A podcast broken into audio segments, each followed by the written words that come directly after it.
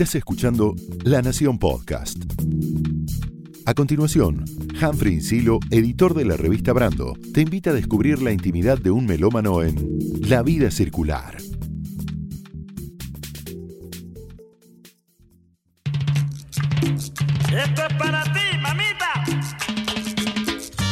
Hola a todos, hola a todos. Mi nombre es Humphrey Insilo y en este episodio se sube a la vida circular Diego Londoño, periodista colombiano de Medellín, autor de la biografía de Rodolfo Aicardi, un legendario cantante de cumbia de la ciudad de Medellín.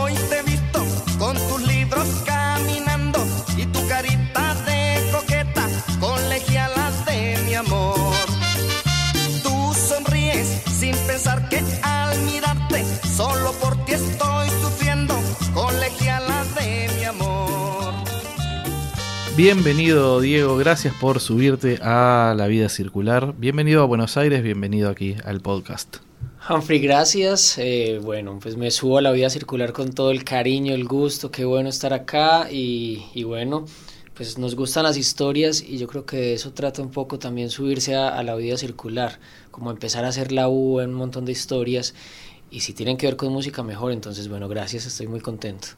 Es eh, el libro que ah, has venido a presentar a Buenos Aires, que es esta biografía del cantante Rodolfo Aicardi, no es tu primer libro eh, de música, ya habías hecho la biografía de un legendario grupo colombiano de los orígenes del rock eh, colombiano, los Yetis, una bomba atómica a gogó, y habías hecho un formidable análisis de eh, la ciudad, de tu ciudad, de Medellín, en canciones. El rock como cronista de la ciudad, en, eh, era el título de, de ese libro. Sí. Eh, pero la biografía de Icardi sí es el primer libro que no está vinculado a la cultura rock. ¿Qué fue lo que encontraste en Icardi para que te motive, para que te entusiasme a hacer un- su biografía? Bueno, Humphrey, pues varias cosas. Creo que desde mi labor como periodista y como músico siempre he estado cercano al rock and roll, siempre me ha gustado el rock and roll, tocar en bandas de punk, eh, quizá con la radio siempre trabajo con bandas de rock, el cubrimiento de festivales, los dos libros que mencionaste anteriormente. Y pues todo eso muestran de, un, de una génesis de, de alguien que ama el rock y que va a seguir amando el rock. Pero llegó un punto también en el que el rock, eh, así como la misma distorsión, satura y uno a veces necesita silencios o a veces necesita otro tipo de melodías un poco más tropicales y si hablamos de Colombia pues aún más. Y pues llegó eh, la historia de Rodolfo Icardi, pues fue una historia que yo no busqué en realidad. Fue una historia que se me atravesó como una pared y que sí o sí me tocaba tumbarla, porque si no, no, no iba a hacer justicia también con mi vida y con esas oportunidades que se le presentan a uno a veces. Entonces llegó la vida de Rodolfo Icardi y, también llegó de una manera un poco premonitoria porque la historia de los colombianos y particularmente la historia mía como persona ha estado contada a través de la música de Rodolfo, por mi familia, por las fiestas, por mi abuela que era gran fanática de Rodolfo Icardi. Y pues llegó y, y hubo un clic diferente y, y hubo una manera de apreciar la música colombiana de, de, de, otros, desde otros matices, desde otra mirada que yo no conocía, desde la industria, desde la gran industria, no solamente desde la fiesta, desde la joda o desde los bailes decembrinos en familia, sino entender un poco de dónde viene también en esa música colombiana, por qué la música decembrina, por qué esa cumbia colombiana y, y ese sabor caribeño es tan fuerte en otros lugares y por qué a raíz de, de, esa historia y de esa arqueología sonora pues también somos reconocidos por la cumbia colombiana. Y pues si hablamos de eso teníamos que hablar de Rodolfo Icardi que hace parte de esa columna vertebral para contar la cumbia colombiana hay que pasar sin lugar a dudas por ese apellido. Y, y llegó y pues me mostró otros matices de vida me presentó personajes que nunca creí conocer y, me dio bastante rock and roll porque él era eso, era muy rock and roll dentro de su misma mirada tropical eh, y, creo que fue una fortuna encontrarme con esta historia y poderla narrar y tener el privilegio de hacerle un homenaje a Rodolfo. Eh, la, cumbia es un género que eh, hoy en día está legitimizado, pero durante mucho tiempo fue de algún modo estigmatizado o un poco dejado de lado por cierta inteligencia y por, por también por estar vinculado más bien a, clases sociales bajas, ¿no? De, un buen tiempo a esta parte eso ha ido cambiando pero me da la sensación de que esa transversalidad que de algún modo tiene hoy eh, la cumbia aquí en la Argentina, en Colombia siempre ha sido de ese modo. Yo no sé si, si, si tenés la misma percepción, si la cumbia es eh, como de algún modo un elemento unificador a nivel musical del pueblo colombiano.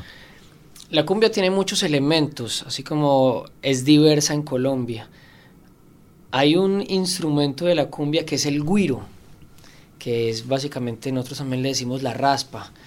El guiro es el que hace el ch, tan importante para los argentinos, ¿cierto? Claro. Eh, y ese es un elemento que une, que une mucho. Si, si uno lo analiza desde un plano medio antropológico, es un elemento que une a los colombianos, porque casi todas las músicas colombianas pasan por ese instrumento. Eh, por otro lado, según eh, veo un poco la percepción, bueno, históricamente en Colombia la cumbia no fue tanto de clases bajas, por el contrario era un, quizá una, una música más tirada hacia la élite. Eh, de hecho, la cumbia la adornaron con muchos otros eh, aditamentos académicos, con el caso de, del mismo Lucho Bermúdez para hablar de un clásico, pero para hablar de la actualidad Juancho Valencia con Puerto Candelaria. Entonces siempre vistieron a la, a la, a la cumbia como de, de, smoking y le dieron como un, como un ingrediente diferente. Sin embargo, pues la cumbia tiene una historia impresionantemente amplia que tiene que ver con el surgimiento de la música tropical, que tiene que ver también con eh, la evolución del vallenato, ¿por qué no?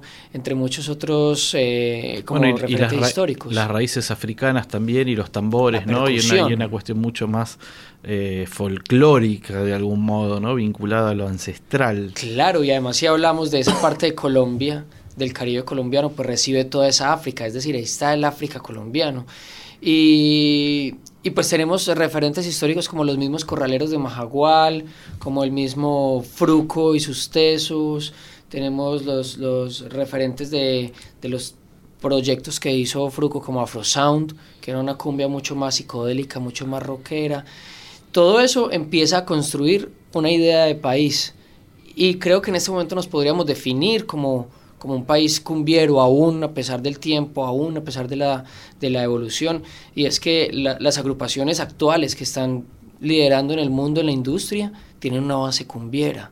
Si uno habla de un, eh, Chuck It Town tiene una base de cumbia, si uno habla de Bomba Estéreo tiene una base de cumbia, si uno habla de Juanes tiene una base de cumbia que fue construida más desde la carranga, desde la música campesina, si uno habla de Carlos Vives, evidentemente una base de cumbia, si uno habla de Messier Periné que hacen un poco como jazz manouche, tienen cumbia. Entonces, quizá el mundo actualmente está mirando con lupa Colombia gracias a un antecedente histórico que nosotros mismos no habíamos reconocido. Pero mira que la cumbia en Colombia, a diferencia de Argentina, a veces no la ven como, como una cosa tan divertida, simplemente la ven como una cosa un poco ordinaria para un sector de la sociedad. Para otros, los que valoramos un poco la tradición, el sonido, las historias y que, y que de pronto sabemos de estos ídolos, sabemos que por más popular y por más criollo que sea, esa es nuestra forma de ser colombianos y eso no se niega, eso no se le niega a nadie. Bueno, Gregorio Uribe, también vos hablas de la cumbia con smoking, la, Gregorio Uribe en, Nueva York y con su big band también le da como un toque este jazzístico bien interesante, bueno, o, el aniversario del disco de Charles Mingus, la cumbia and jazz fusion que hicieron este cumbia and jazz fusion o cumbia and jazz fusión, ¿no? Sí. Que hicieron este por los 40 años el el homenaje eh, un poco craneado por Daniela Cura y Jaime Andrés Monsalve, ¿no? a los 40 años el, disco, ¿no? Eh, mítico de, de, Charles Mingus. Y hablando de míticos, a mí me gustaría preguntarte, ¿en qué momento es que Rodolfo Aicardi se transforma en un mito? Pues bien, Rodolfo Icardi se transforma en un mito cuando contamos la historia de un personaje que viene desde Magangué Bolívar, que tiene un periplo por varias ciudades, por Cartagena, por la ciudad de Medellín, y que con todas las fuerzas de su corazón, con las ganas de vivir de la música, de llenar la, la nevera, su nevera y los estómagos de sus hijos y de su familia a punta de música, pues logra cosas increíbles. Y es ¿Qué pasa de un niño que viaja sin, sin dinero para, para Medellín y se convierte en una estrella que puede alternar con artistas gigantescos como Charles Aznavour en el Teatro Olimpia de París, o que puede tener contacto con artistas como Pedro Vargas, o que puede ser eh, uno de los tres ramilletes, como uno de los tres eh, personajes importantes de la cumbia latinoamericana entre Gustavo Loco Quintero y Pastor López. Entonces yo creo que ahí se empieza a convertir en un mito y se convierte en un mito también cuando se convierte en un personaje eterno, cuando sus canciones, por más que se grabaron hace más de 30 años o más, siguen sonando porque generan representatividad en la familia, en los recuerdos familiares de los festejos de diciembre, de los cumpleaños, cuando una canción de Rodolfo recuerda al padre, la madre, la abuela, el hermano, el hijo que ya no está y cuando hay esa representatividad y hay ese cariño, hay nostalgia y cuando eso sucede pues se eterniza, no solamente las canciones, las palabras, sino los personajes. Y ahí es donde mueren los músicos, pero nacen las leyendas. Y también uno entiende eso cuando ve en las calles de Medellín a, muchos chicos con camisetas de Rodolfo, cuando hacen un evento medio mainstream juvenil y las canciones de Rodolfo son las que la gente baila, cuando agrupaciones de rap tienen dentro de sus canciones eh, quizá como algún sampleo de canciones de Rodolfo, cuando eh, en la televisión nacional deciden contar una historia de Rodolfo, entre muchas otras cosas. Entre ellas también un joven, un joven de Medellín decide contar la historia de Rodolfo cuando ha escuchado rock toda la vida. Entonces yo creo que también todo eso empieza a generar un relevo generacional no solamente de los personajes que van llegando y van conociendo su música, sino de las mismas canciones de Rodolfo. Ahora sus hijos son los que cogieron el legado, tomaron el legado y ahora quieren que esas canciones no mueran nunca más y cantan igual y suenan igual y es una super banda, los hermanos Aicardi se llaman. Entonces yo creo que en ese momento se empieza a convertir en un mito, en un mito del que todo el mundo habla, eh, un mito con el que con el que crecimos y con el que vamos a seguir por mucho tiempo. Rodolfo no va a morir nunca. Hay, hay ciertos espacios que de algún modo son fundacionales para, para los mitos. Y a mí me gustaría hablar, creo que es necesario o, es posible pensar eh, a la importancia que tienen los ríos en las músicas populares. Digo, pienso desde el río Mississippi en, en, el sur de los Estados Unidos, como la cuna del jazz y el delta del Mississippi, la cuna de, de los blues, bueno, la, música negra afroamericana. Eh, pienso aquí en, en, en, el, río en el Río de la Plata, ¿no? En, ese puente entre, entre Buenos Aires y, y Montevideo, pero también en los puertos y en el agua como fluir de de sonidos desde el paisaje, pero también como puntos de conexión donde llegaban barcos con instrumentos y con discos y con información musical en una época pre-internet y con un encanto también, como decía antes, este, natural, ¿no? Y en ese caso creo que hay un, hay, hay, hay un río que es fundamental en la vida de Rodolfo Icardi, que es el río Magdalena, el río madre de algún modo de la República de Colombia. Sí, eso es, es un análisis muy, muy acertado porque el mismo río Magdalena, esa mala sangre navegando, ese montón de historias fluyendo de juglares, de cantantes, de violencias que van al mar, pues uno no, no, no se imagina la influencia tan impresionante que genera el río, la, la inspiración y, y el montón de historias, desde García Márquez hasta Carlos Vives, y cómo ese río, en, en el lugar donde vivió Rodolfo su infancia, cómo ese río, cómo llegaban el catamarán o los pequeños barcos eh, con trabajadores telegrafistas, con personajes que tenían que estar de un lado a otro a través del río y cómo llegaban enfiestados en la noche en un pueblo donde no había luz, donde el barco era el que tenía la luz, donde había unas antorchas encendidas y una Big Band tocando y un Rodolfo al otro lado de la orilla mirando esas escenas y diciendo, yo, yo, algún día quiero cantar ahí, cuando era simplemente un niño, cuando jugaba a la pelota prendida, que era una pelota de trapo que le echaban fuego y simplemente la pateaban.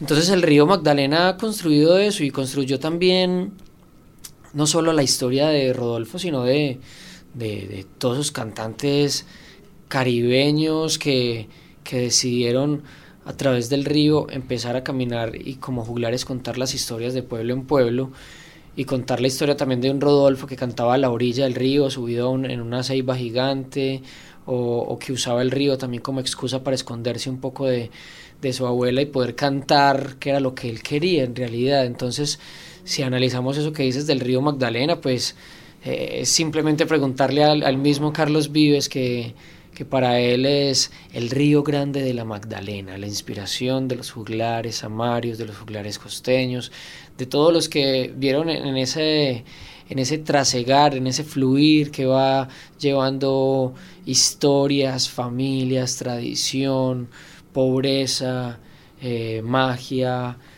todo eso lo va llevando el mismo río y la música evidentemente es, es ese, ese puente que va cruzando río a río y va contando las historias. Rodolfo, cuando era pequeño, en verdad, curiosamente, no se llamaba Rodolfo. Su nombre era Marco. ¿En qué momento eh, adopta el nombre de Rodolfo como nombre artístico? Pues mira que Marco Marco Tulio Icardi Rivera, el, nombre del niño Marquitos, que era el, niño cantante de, la orilla del río Magdalena, de Sumagangué. Y pues ese Marco cuando llegó a Medellín, cuando empezaron a funcionar las cosas y empezó a grabar, pues resulta que, que, pasaban cosas y es que en la, en la industria musical hay nombres artísticos porque son nombres que funcionan. Y le, decía, le decían a él, ese Marco Tulio, eso no, eso no vende, eso no funciona. Entonces él le decía, bueno, poneme Marco de Colombia. No, pero ya está Claudia de Colombia, ya está eh, Sandro de América, ya, ya hay muchas cosas, entonces ese, ese nombre no funciona. Y pensó en muchos nombres, pero no, no se había dado cuenta que en su propia raíz, en su propia familia, su hermano mayor se llamaba Rodolfo. Y en alguna oportunidad pues grabaron ese un disco y le pusieron el nombre de Rodolfo y funcionó y así lo dejaron. Entonces, eh, curiosamente, su, uno de sus hijos también se llama Rodolfo, eh, pero el único Rodolfo Icardi es su hijo, no es, no es Marco. Pero, pero yo creo que esa es de las historias bonitas. También fue un homenaje a su hermano y todo el mundo le siguió llamando Rodolfo cuando él era Marco Tulio Icardi River por una cuestión comercial. Era un niño bastante rebelde, bastante travieso, no le gustaba tanto ir a la escuela y en un momento, producto de esa indisciplina en su pueblo, lo mandan a estudiar a un internado en eh, Cartagena de Indias, en, en, esa ciudad maravillosa del Mar Caribe. Y hay una anécdota que está muy bien narrada en, en los comienzos del libro donde donde él en ese internado en un momento se queda sin, sin dinero porque deja la madre deja de mandar el, el, dinero, no le quieren dar de comer.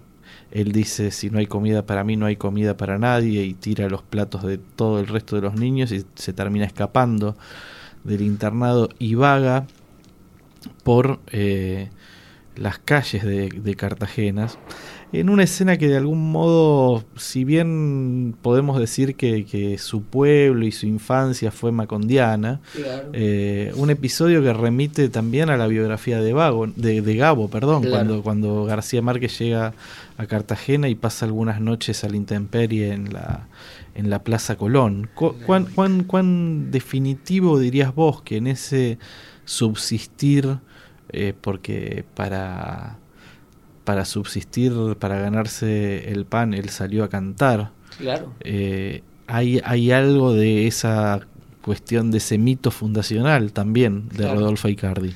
Que además se convierte en el, en el mito y excusa de estrellas de rock, estrellas de la salsa y personajes que fueron muy grandes siempre. Parece como una cosa contada como de manera ficcional, pero en realidad le pasó a Rodolfo y es que Sí, se voló de, del internado, estuvo por las calles de, Cartagena un poco divagando y una señora le dijo, niño, ¿usted qué hace acá durmiendo en la calle? Ya lo hemos visto varios días. Ella le dio posada unos días en una posada, en un, pues no sé si es hostel, sino como un hotel de marineros en ese momento. Y el niño está en, digo niño, es casi ya llegando como a la adolescencia y está en su habitación y de repente en la noche madrugada llegan unos marineros y lo invitan a hacerse con él y, él empieza a cantar un poco a capela y a demostrar de qué estaba hecho, esa voz potente como una locomotora todo vapor, esa grandeza de un niño tan pequeño, con, unos 60 de estatura, pero con una voz eh, impecable y absolutamente grande. Y, y pues bien, empieza a cantar y los marineros dichosos con él. Luego le dicen, mañana ven, ven al barco y hacemos una fiesta y ven que vamos a cantar y te vamos a dar un regalo. Cuando llegó al barco a cantar, pues había mujeres, había trago y había como toda la, la, la situación de los marineros que llegan a los puertos y le regalaron una guitarra y esa guitarra fue definitiva en la historia de Rodolfo, fue definitiva para contar su historia, fue definitiva para, para empezar un camino musical. Y sí, es una, una imagen muy macondiana que, que habla de la construcción narrativa y a veces como hasta increíble de, de un héroe, de un ídolo que se convierte en Rodolfo Icardi y que empezó en las calles, empezó guerreándose la vida por, por monedas y pues logró hacer cosas impresionantes como ganarse un disco de oro en, en París.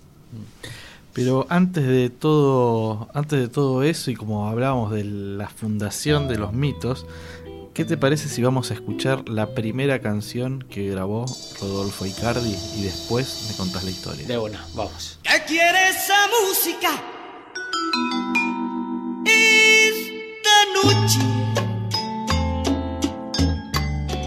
Devuelve un poco el pasado. La luna nos hacía compañía. Yo te sentía mía, tan solo mía, tan solo mía.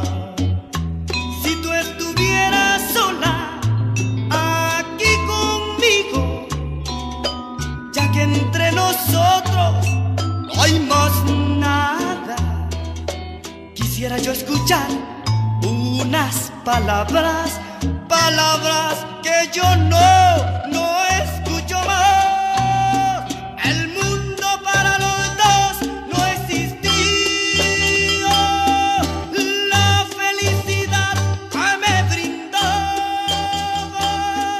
Lo que sonaba aquí en la vida circular es qué quiere esa música esta noche y cuál es, Diego, la historia por detrás de esta canción que fue la primera que grabó Rodolfo Icardi.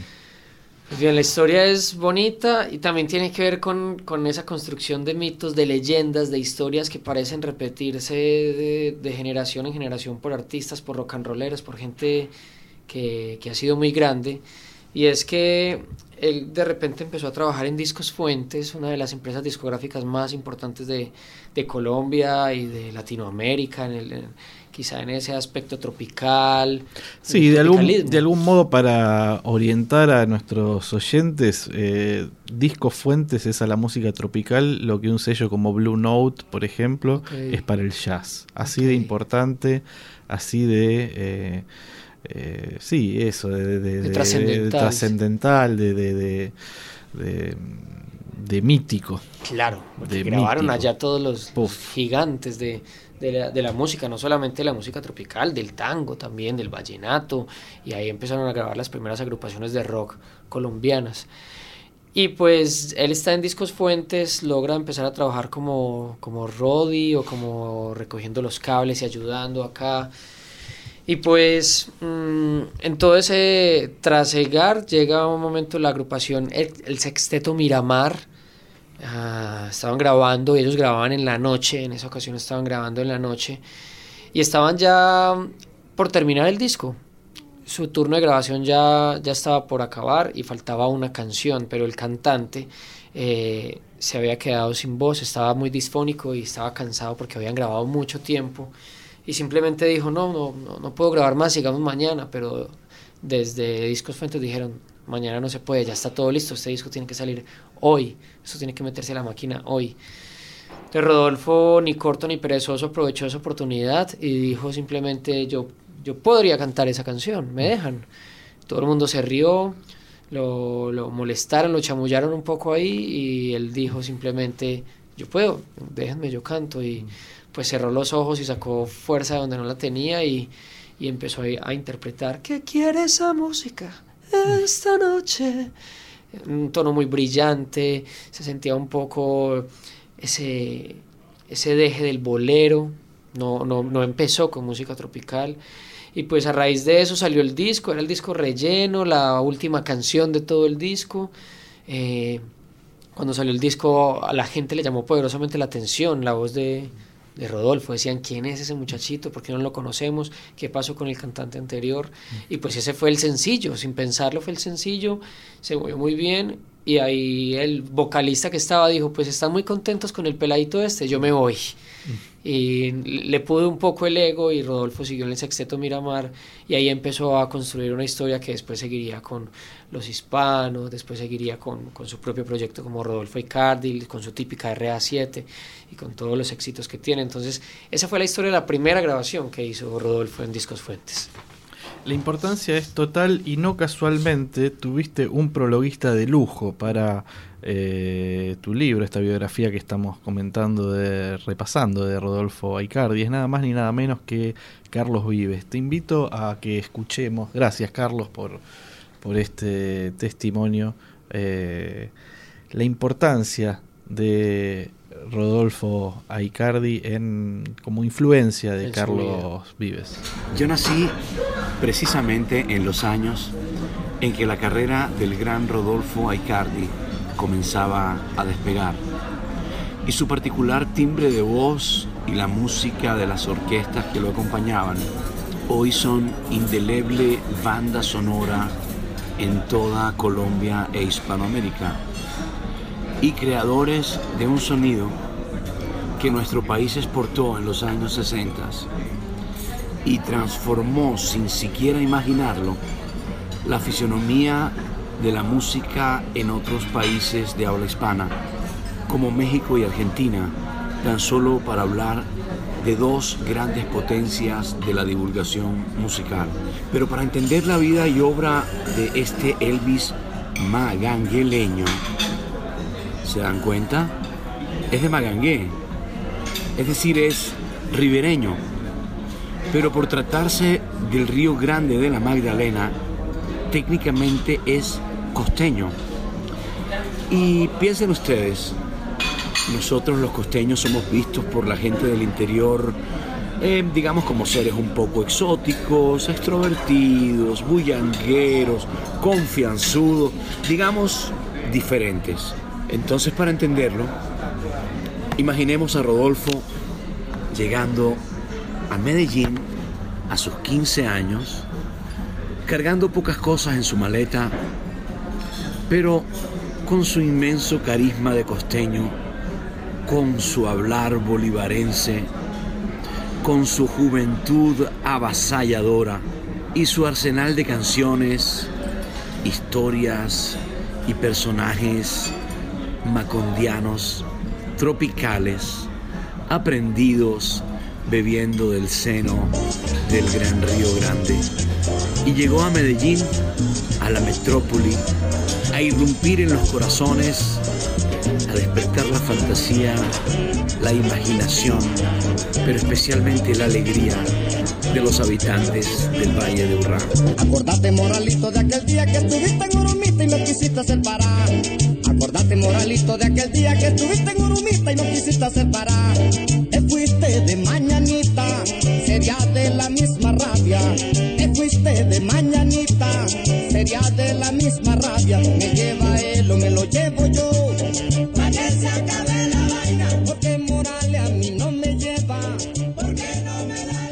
Bueno, y pegadito a, lo que contaba Carlos Vives desde Colombia, muchas gracias por este testimonio. Escuchamos eh, recién la versión de eh, un tema que eh, le abrió definitivamente las puertas a, Carlos Vives como músico en, la Argentina y en toda la región, que es un estándar, se puede hablar de un estándar de, la cumbia colombiana, que es La Gota Fría, en la versión de Rodolfo Icardi, esto que es una grabación de los años 80. Sí, es una grabación, diría yo que un poco más atrás, un poco más atrás. Y pasa que con ese tipo de canciones que son tan representativas para un pueblo, pues muchos toman esa canción como un himno, como un estandarte, y pues fue el caso de Carlos Vives, que fue una canción que lo llevó muy lejos, que lo ayudó a traspasar fronteras y que además fue un homenaje de Carlos Vives a los juglares anteriores. Lo mismo hacía Rodolfo, no solamente con colombianos, sino con, con músicos peruanos. Y pues sí, La Gota Fría tiene, tiene historia, tiene quizá la idiosincrasia del pueblo colombiano visto desde la costa, y es una canción que, que todo colombiano tiene que conocer, tiene que cantar. Y pues Rodolfo tenía que hacer una buena versión de esta, un tanto diferente a, como la escuchamos tradicionalmente, eh, pero con la misma esencia y con la misma metáfora eterna que va a tener la gota fría, que muchos conocen la historia, pero al final nadie va a saber nada sobre esa historia de la gota fría. Así que bueno, es una linda versión también. Eh, entre las canciones que lo proyectaron internacionalmente a Rodolfo, a Icardi, eh, hay una que es la que escuchábamos al comienzo del programa, recontra emblemática, otro estándar y que aquí en la Argentina también ha sonado muchísimo, que es Colegiala, una canción que lo proyectó a Europa. Total. Fue por una, un azar del destino, fue por coincidencia. Colegiala es una canción que se grabó como como cualquier otra canción que grababa, con la misma pasión, con las mismas ganas, con los mismos instrumentos, los mismos músicos pero que tuvo una dosis de suerte también, y es que unos productores de una marca de café mundial, eh, que en esa ocasión pues eran franceses, eh, viajaron a Colombia para grabar imágenes de las montañas, de los cafetales, de los caficultores, un poco como para contar eh, y para recrear un comercial de café. Necesitaban imágenes de Colombia terminaron las imágenes de Santa Rosa de Cabal y el eje cafetero, de los cafetales, las montañas, y ellos se fueron simplemente a, descansar y se hicieron en un kiosco a tomar algo. Y mientras estaban ahí tomando algo, escucharon de fondo Colegiala de Rodolfo Icardi. Y se preguntaban, pero ¿quién es este? ¿Quién es el que canta esto? ¿Esta canción qué significa? Eh, porque nos hace mover, nos gusta, funciona. Y pues preguntaron, y era colegiala de Rodolfo Icardi, y pidieron y dijeron, esta canción está buena para musicalizar el comercial. Lo que hicieron fue pedir la canción, los derechos, pusieron la canción en el comercial, salió en el prime time de Francia, y los franceses enloquecieron, fliparon un poco con todo lo que pasaba con, con esa canción allá, gustó mucho. Y a raíz de eso invitaron a Rodolfo en el año 1980 a visitar París, a estar en la radio, en la televisión, en los programas importantes de, de la televisión francesa y en la radio. Y además tuvo la oportunidad de... se, se, prensó ese mismo disco allá en, en, Francia. Fue el Hit Parade del verano, eh, disco de oro, y, y luego lo invitaron a, a cantar en el Teatro Olimpia de París. Ya sabemos la importancia de este teatro y ya sabemos también la importancia de otro ídolo para, para los parisinos que es Charles Aznavour. Tuvo la oportunidad de alternar con él, de estar junto a él y pues para eso fue un sueño y pues antes de Rodolfo que pisaran ese escenario solo hubo un colombiano, un tenor lírico llamado Carlos Julio Ramírez. Antes de ellos dos nadie. Y Rodolfo pues tuvo su debut en París en el Teatro Olimpia de París hay un legado de Rodolfo eh, que trasciende el, legado eh, más general, si se quiere, y, lo que son sus canciones, y es el que tiene que ver con la familia y los herederos, sus hijos herederos del ritmo. Tenemos también desde Medellín un testimonio de Gianni Aicardi, cantante, heredero, como decíamos, de Rodolfo Aicardi y líder de los hermanos Aicardi, una agrupación que justamente de algún modo creo que preserva el legado de Rodolfo. ¿Qué te parece si lo escuchamos? Escuchemos a Gianni y bueno, también hay que aclarar que está Rodolfo Aicardi, está Marco Aicardi y pues todos ellos construyen los hermanos Aicardi que evidentemente muestra la transformación y la evolución del sonido de Rodolfo para las nuevas generaciones. Hola a todos, un saludo desde Colombia de los hermanos Icardi. Eh, gracias a La Vida Circular por esta invitación a hablar eh, de nuestro padre Rodolfo Icardi y de todo ese legado cultural y musical que nos dejó. Bueno, como acabo de decir, nuestro padre dejó para los latinoamericanos un legado cultural, un patrimonio cultural y material, que es toda la música, toda la cumbia, más de 1500 canciones interpretadas que cuentan las historias y las vivencias de nosotros, de, de, la gente del pueblo, de, de, las personas y de su vida diaria. Entonces, eh, en cuanto a anécdotas de nuestro padre de Argentina, eh, él tuvo varios éxitos eh, fuertes, pero lastimosamente no pudo ver lo que está pasando hoy y es que ustedes se han apropiado de la cumbia colombiana, se han apropiado de la música de nuestro padre Rodolfo Icardi y eso para nosotros es un orgullo. Muchas veces me llaman amigos y me dicen, estoy en una fiesta donde la cumbia de tu papá es lo principal, o saber que en teatros hay canciones como Cariñito, Que no quede huella, que están sonando y que son muy fuertes y que ustedes se han apropiado. Eso para nosotros es algo muy bonito y es algo que nos hace pensar que, que nuestro padre definitivamente eh, fue un grande, es un ídolo. Esas son cosas que después de 11 años de su partida solamente lo logran los grandes en la, música, eh, marcar una historia, eh, quedar, quedar en la memoria de las personas. Entonces, eso es muy bonito para nosotros reconocerlo y saberlo. Esperamos entonces muy pronto poderlos acompañar de parte de los hermanos Icardi a cantarles esta cumbia y estas canciones maravillosas de nuestro Padre em, en, sus teatros, en sus casas, poder acompañarlos y que ustedes disfruten de lo que estamos haciendo. Un abrazo muy grande y bueno, eh, gracias, hasta luego y que estén muy bien. La carrera de, de Rodolfo no fue mm, eh, siempre pareja, siempre exitosa, sino que lo encuentra él al final de sus días en una situación ya bastante complicada. ¿Cómo se fue dando todo ese deterioro? Pues bien, Rodolfo toda la vida, eh, deportista, le gustaba mucho caminar, era un personaje muy familiar con sus hijos, con su esposa, pero también era un personaje muy buen comer, le gustaba mucho todo lo que tuviera que ver con dulce, y comía, se desbordaba por la comida, la comida era, era, la locura para él. Y pues a raíz de eso él empezó a, obtener una serie de, problemas de salud, entre ellos una diabetes que, que, desencadenó en algunos problemas renales y un montón de situaciones que evidentemente pues deterioraron el cuerpo de, de nuestro Rodolfo y quizá eh, lastimosamente pues mucha parte del público lo vio en, en, circunstancias pues dolorosas y es ver a un Rodolfo en un escenario cantando sentado, ayudado por sus hijos. Eh, a pesar de eso, pues él decidió también empezar un proceso de, para, para cuidarse y hacer diálisis y todo esto, pero, pero no alcanzó y de hecho en algún momento él dijo no quiero sufrir más, no quiero más diálisis y, y era una situación completamente entendible porque no podía comer, no podía cantar, las cosas que más lo hacían feliz, no podía salir a hacer deporte, que le gustaba trotar, montar en bicicleta y eso ya era un martirio para un personaje como Rodolfo que era obstinado, que era dicharachero, feliz, un poco refunfuñón.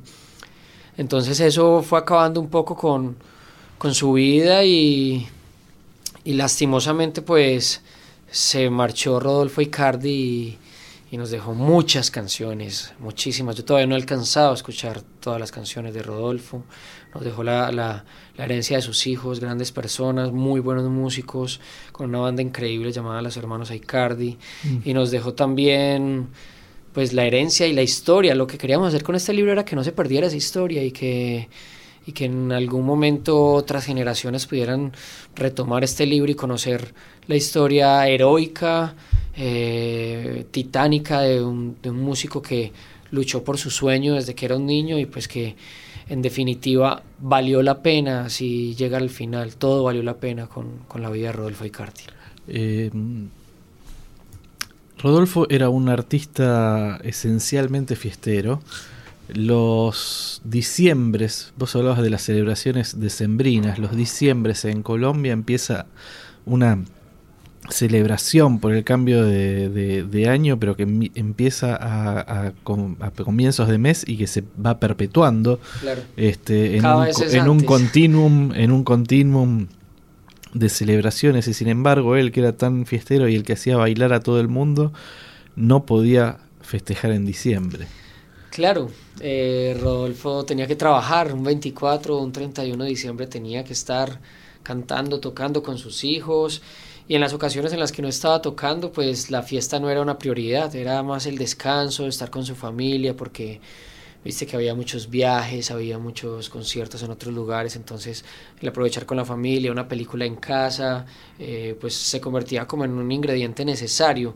Pero sí, Rodolfo Icardi, el, el rey de los diciembres, el rey de la pachanga, del baile, de, de los tiros, de la algarabía, del ruido, del guiro, del timbal, del bajo contoneado, de todo ese montón de matices maravillosos que nos genera nuestra música y nuestra cumbia, pues no podía rumbear en diciembre porque tenía que estar trabajando o descansando.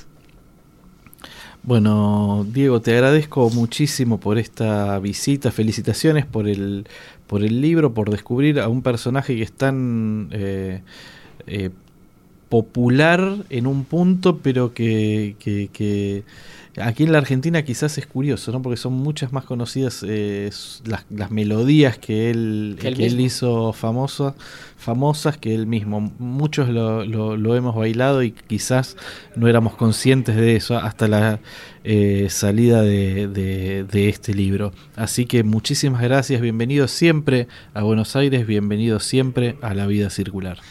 Humphrey, gracias por, por, esta invitación, gracias por permitir también un poco llevar el legado de este músico y no solamente de este músico, sino de las generaciones pasadas y futuras, de todo lo que pasa en Colombia.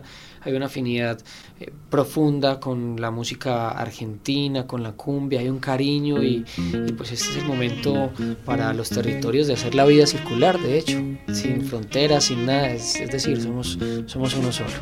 Hay un cariño y hay un cariñito, así que nos vamos con este clásico, con este estándar de la cumbia originalmente eh, peruano, eh, en la versión de Rodolfo Icardi, no sin recordar que recientemente, por ejemplo, Lila Downs acaba de sacar una versión 2019 con esta canción, pero cerramos este episodio con la versión de Cariñito del maestro Rodolfo Icardi.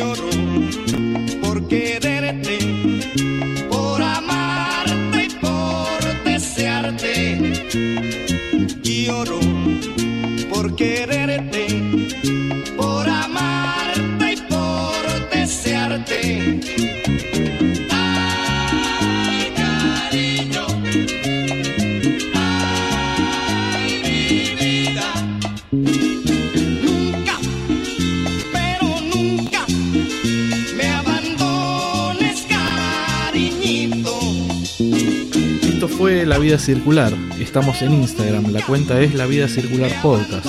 Allí compartiremos también una lista de Spotify con canciones que complementan este episodio dedicado a Rodolfo Aicardi y la biografía que escribió nuestro amigo, el periodista colombiano Diego Londoño.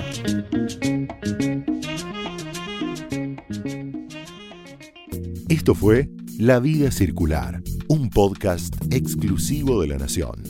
Escucha todos los programas de La Nación Podcast en www.lanacion.com.ar. Suscríbete para no perderte ningún episodio. Estamos en Spotify, Apple Podcast, Google Podcast y en tu reproductor de podcast favorito. Seguí escuchando La Nación Podcast.